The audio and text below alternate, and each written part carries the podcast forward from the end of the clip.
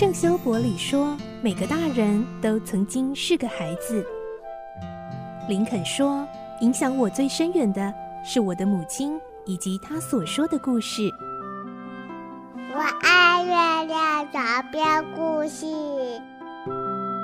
晚安，月亮床边故事。小青姐姐邀请每一位大孩子、小孩子一起听故事，不管多忙，也要和你一起听故事。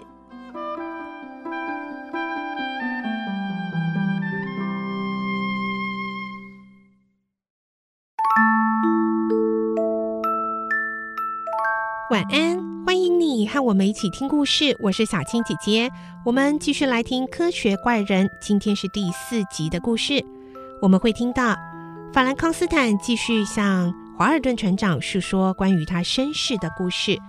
当他的父亲和母亲阿尔方斯以及卡洛琳生下他之后，其实一直希望能再有一个女儿，可是没有如愿。一直到有一天，他的母亲卡洛琳遇到了一位小女孩。来听今天的故事，《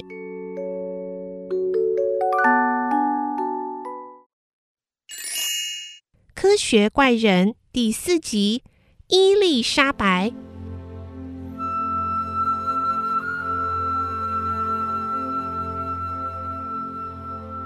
尔方斯竭尽心力的保护和照顾心爱的妻子，一心想让她过优雅愉快的生活。他甚至因此辞去所有的公职，婚后不久就带着卡洛琳前往气候宜人、风光如画的意大利，希望旅游能成为卡洛琳恢复健康的良方。这对幸福伴侣的长子维克多·法兰康斯坦，就是在意大利西南部美丽的海港那不勒斯诞生的。母亲温柔的抚慰，以及父亲注视他时那亲切慈祥的笑容，是维克多最早的记忆。对于这个可爱的爱的结晶，法兰康斯坦夫妇可以说是倾注了他们全部的爱，时常抱着这个可爱的小婴儿游山玩水，过着非常逍遥的日子。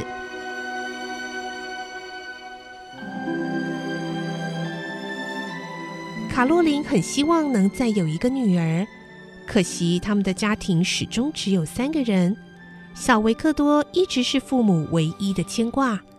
这种情况直到维克多五岁那一年才有了改变。那阵子，他们一家都在意大利边境游览，曾经在科大湖畔逗留了一个星期。一天傍晚，外出散步时，他们看到一间坐落在某条不知名小溪旁的简陋茅屋，屋子外面有好几个衣不蔽体的孩子正在捡拾柴火。亲爱的，我们过去看看好吗？也许他们会需要帮助。卡洛琳征询了丈夫的意见。由于曾经饱尝贫穷的滋味，使得卡洛琳常常义无反顾地担任起受难者守护天使的角色。想为那些可怜的人做点什么，阿尔方斯也总是非常支持他。可是今天，眼看天色已经晚了，阿尔方斯考虑到安全问题，于是安抚妻子，提议改天再陪她来。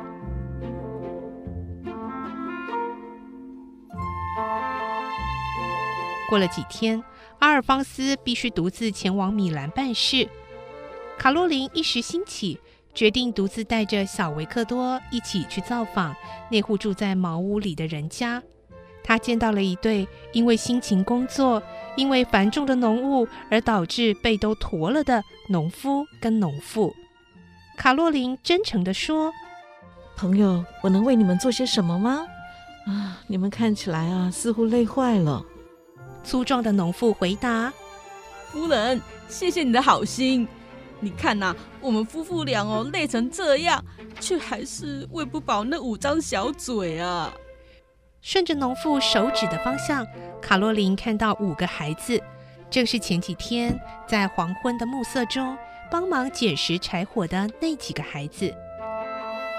忽然，卡洛琳眼睛一亮，在五个孩子之中，有个小女孩吸引了他的注意。只是从外观上瞄了一眼，卡洛琳立刻断定这个孩子和其他的孩子必定出自不同的血缘。另外四个孩子和那对辛劳的农夫农妇一样，个个都是粗线条，唯独这个小女孩看起来和他们完全不同，长得十分纤细，漂亮极了。尽管此刻衣着褴褛，却掩盖不住她的光芒。这个孩子，嗯，卡洛琳盯着这个小女孩看，好奇的想问问有关她的事，一时又觉得问题可能十分失礼，尴尬的不知该如何接下去。农妇却不以为意，立刻猜到卡洛琳那句没讲完的话究竟是什么。他哦，不是我亲生的小孩啦，他是一个可怜的孤儿。双亲还是米兰贵族呢？啊，是吗？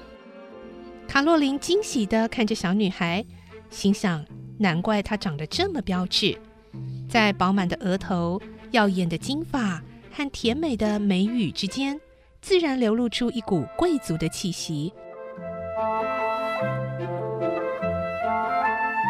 农妇继续说：“说来后，这孩子也怪可怜的啦。”他的母亲是德国人，在生他的时候因为难产过世了。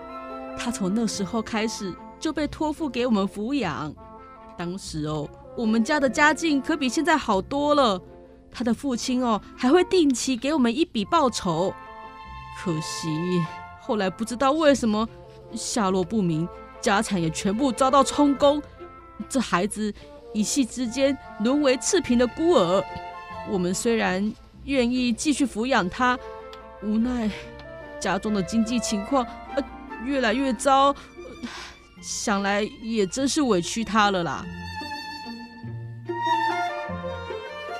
卡洛琳一边仔细听着农妇的话，一边注意到小维克多和那个漂亮纤细的小女孩似乎相当投缘，玩得很开心。一个念头在他的脑海里隐约成型。卡洛琳轻声的问：“她叫什么名字啊？”“伊丽莎白。”两天后，当阿尔方斯从米兰办完事回来时，意外发现家里多了一个比画中带着翅膀小天使还要漂亮的小女孩。